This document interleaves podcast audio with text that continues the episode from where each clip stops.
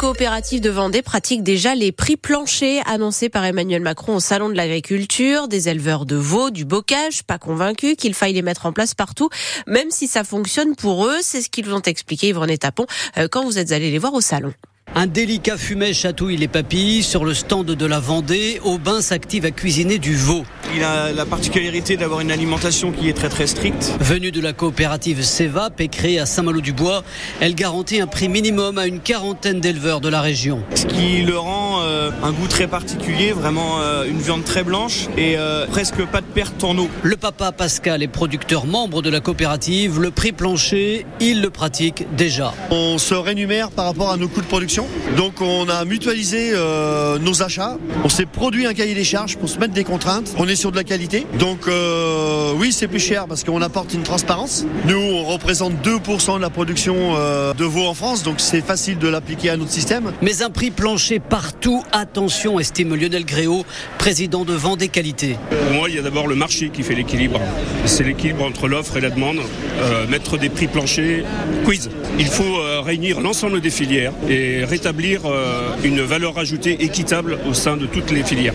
Et le risque de créer une autre machine à gaz administrative, la phobie du monde rural. Et pour ce qui est maintenant de l'accompagnement financier des agriculteurs en difficulté, deux nouvelles mesures ont été annoncées à l'issue de la rencontre entre le ministre de l'économie Bruno Le Maire et les représentants des banques et des assurances. Euh, le report d'un an du remboursement des dettes bancaires et des prêts à taux préférentiels. Un homme a été retrouvé mort près de Châteaubriand à Soudan. Un sans-abri de 49 ans qui dormait dans sa voiture après avoir été expulsé de chez lui il y a quelques mois. Euh, le début de l'enquête n'a rien montré de suspect dans son décès. Euh, deux personnes ont, été, ont dû être emmenées à l'hôpital après un incendie à Chaland. Elles ont été légèrement intoxiquées par les fumées du feu qui a pris dans une chambre dans un foyer. Emmanuel Macron annonce un débat suivi d'un vote au Parlement sur l'aide à apporter à l'Ukraine. Et pour la première fois depuis le début de l'offensive russe, le chef de l'État qui ne revient pas en revanche sur sa déclaration concernant l'envoi de troupes occidentales qui n'est pas à exclure.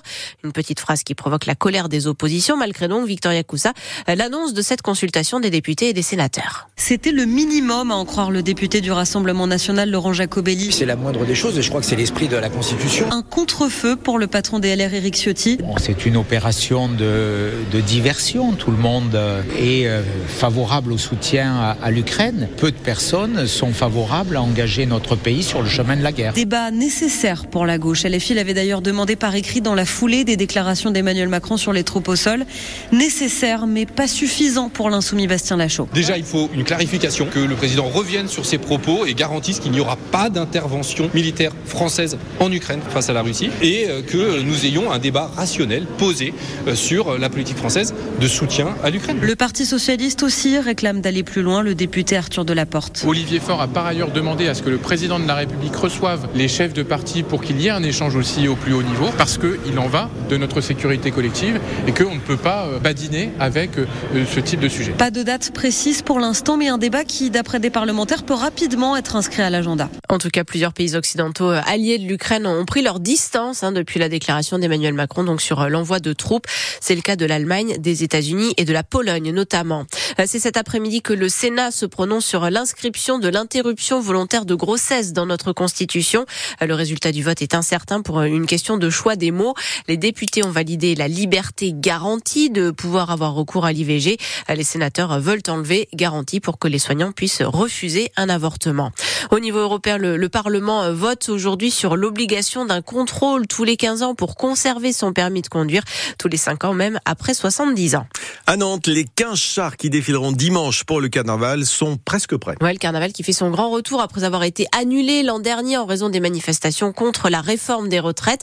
Autant vous dire donc que les carnavaliers ont hâte d'y être pour montrer leur dernière création, comme le sous-marin Neptunia que Daniel peaufine. Donc là, on est parti sur l'idée du sous-marin, puis après, on, va, on vient broder autour de cette idée-là.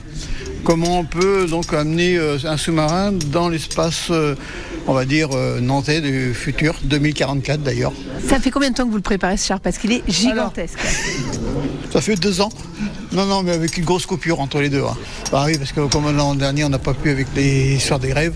Mais c'est pas pour ça qu'on est plus avancé, parce qu'on amène toujours quelque chose de plus, de plus, de plus. Mais non, ça, ça va être prêt. Et dans notre reportage long format tout à l'heure à 7h moins le quart, on vous emmène découvrir les nouveaux chars du carnaval de Nantes. Vous pouvez déjà les voir en photo sur francebleu.fr à la page Loire-Océan. Euh, c'est le grand soir pour les volleyeuses nantaises. Elles jouent la finale retour de la Coupe d'Europe à la maison face aux Italiennes de Novara. Après leur lourde défaite à l'aller 3-0, les Neptunes doivent gagner sur le même score ou alors 3-7-1 pour espérer jouer le, le set décisif et, décisif et peut-être l'emporter. Pour ça, elles pourront compter sur le soutien d'une salle de la Trocardière complètement pleine arrosée, 4500 supporters. Les moins de 19 ans du FC Nantes jouent, eux, les huitièmes de finale de la Ligue des champions des jeunes cet après-midi. Ils sont en Autriche face à Salzbourg. Et puis les handballeurs nantais sont qualifiés pour les quarts de finale de la Coupe d'Europe après leur victoire en Pologne face au club de Jabzé, 31 à 22.